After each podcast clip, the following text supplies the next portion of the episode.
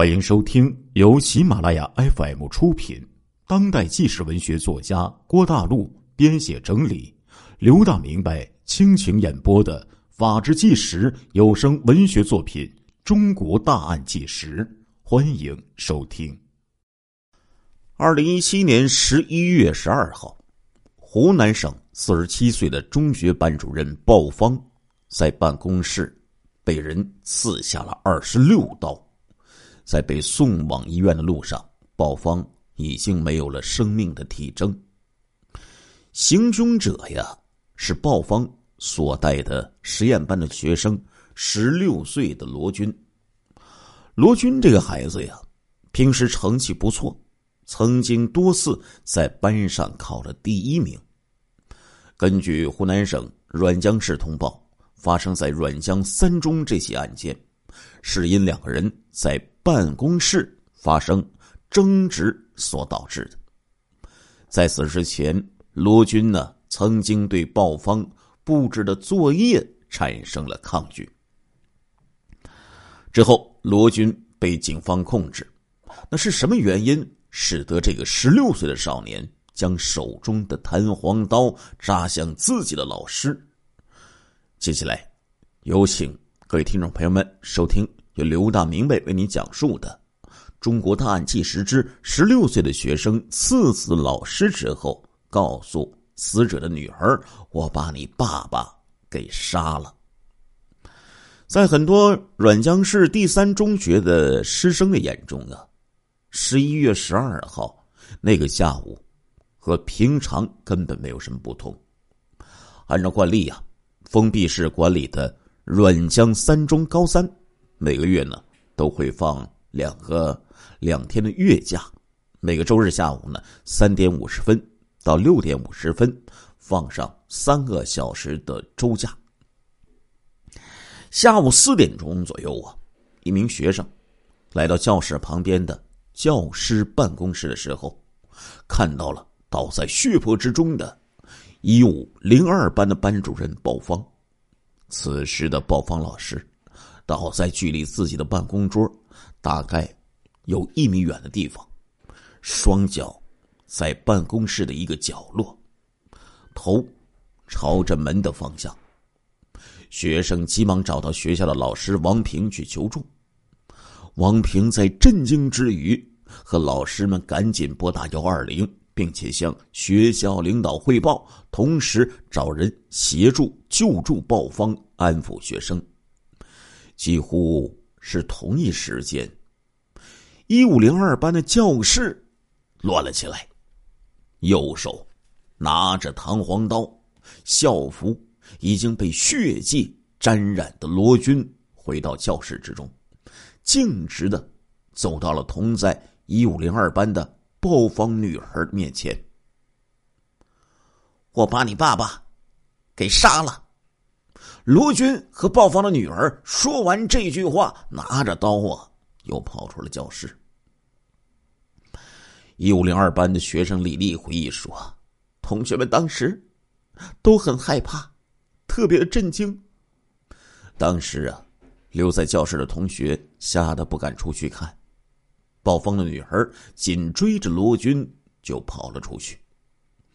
根据鲍方家属的说法。”罗军再次返回了鲍方的办公室，刺了鲍方的头部、脸部和背部。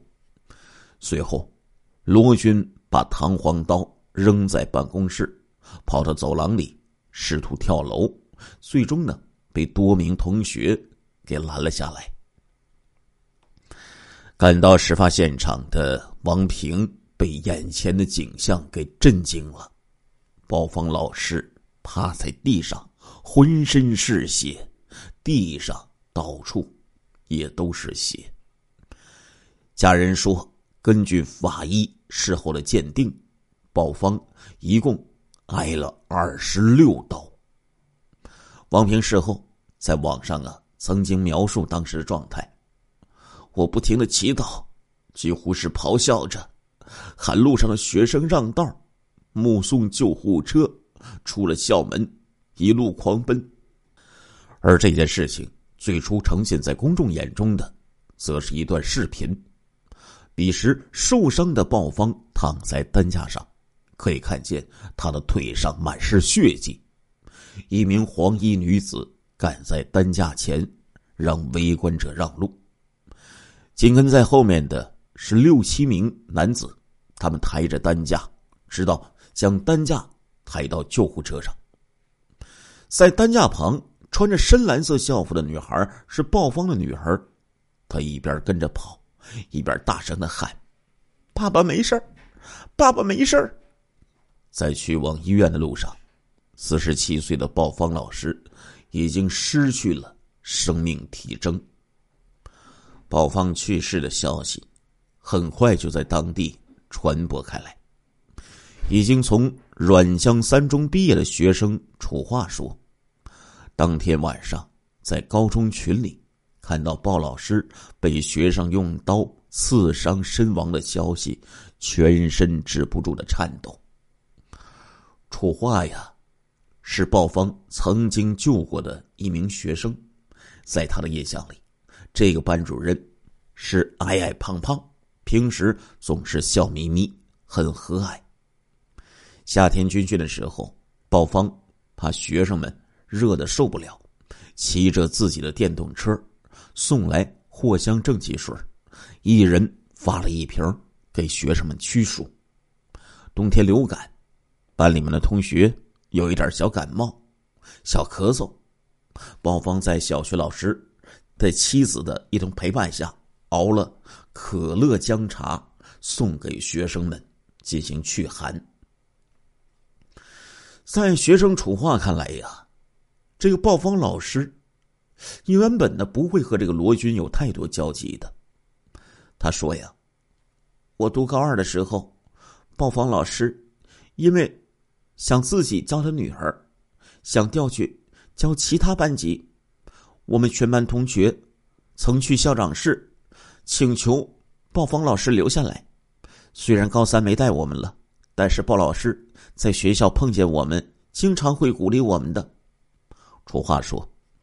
鲍方此前带的是一四届的高中班，二零一五年因为女儿上了高中，所以呢主动要求调到了一五届的班级。正是这一年，罗军进入了鲍方所带的幺五零二班。最开始呢，他的成绩在班里是二三十名，属于中等。由于学习刻苦认真，罗军的成绩进步的非常快。那属于典型的突飞猛进，在高二的时候，逐渐就考到了班级的第一名，年级的前十名。学生李丽回忆说：“这个罗军平时啊，没有太特别的地方，和绝大多数的同学一样，早上呢一般都是六点半起床，晚上十点结束晚自习回到宿舍。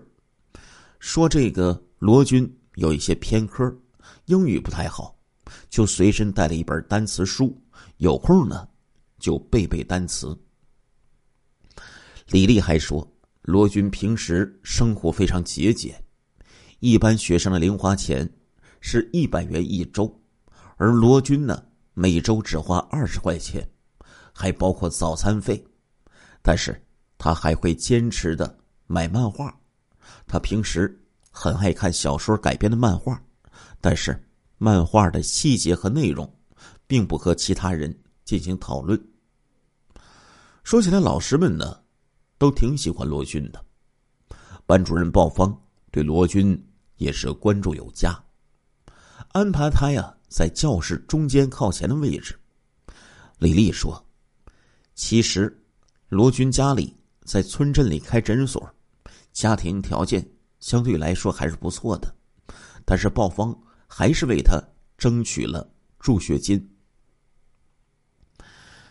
教师王平说道：“一个矮小的老师，面对一个手持利刃的高个子的学生，毫无防备呀。”当时罗军被控制的时候，王平说：“能够看得出来，跳楼的时候，他不像是假装的，他也很害怕呀。”不少学生。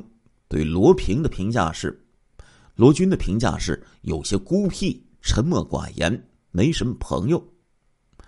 李丽就说：“罗军平时啊，爱在成绩不太好的同学面前炫耀，说自己呢又考高了多少分但是几乎不和成绩好的同学交流。”李丽说呢，罗军和舍友的交流也不是很多，不过呢，罗军很有礼貌，见到比他大的人会叫哥哥。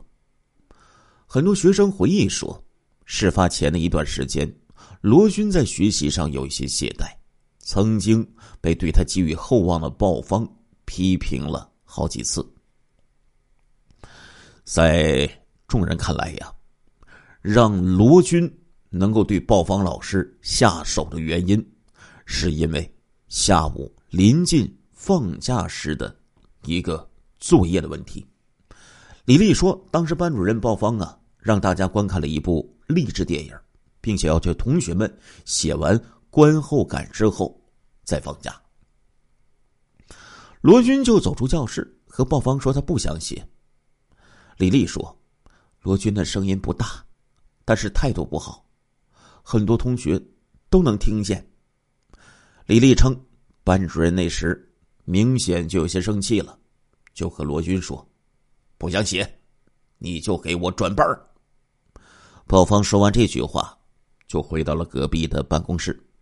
之后，这个罗军就拿着弹簧刀也走进了这间办公室。这一幕在罗军的一位同班同学眼中似曾相识。这叫做抗拒作业。这位同学回忆说，在高三的一次语文课上，罗军曾经用刀在桌子上刻字，嘴里似乎就在念叨着“杀”这个字。这名同学说，老师要求罗军默写，他不想默写，然后老师就回复他，那就只能抄书了。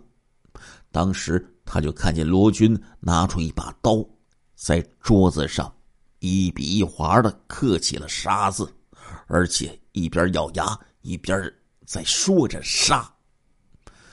当王平再次在派出所见到罗军，问他为什么要杀害老师的时候，罗军仰起头，眼睛闪烁，并没有回答。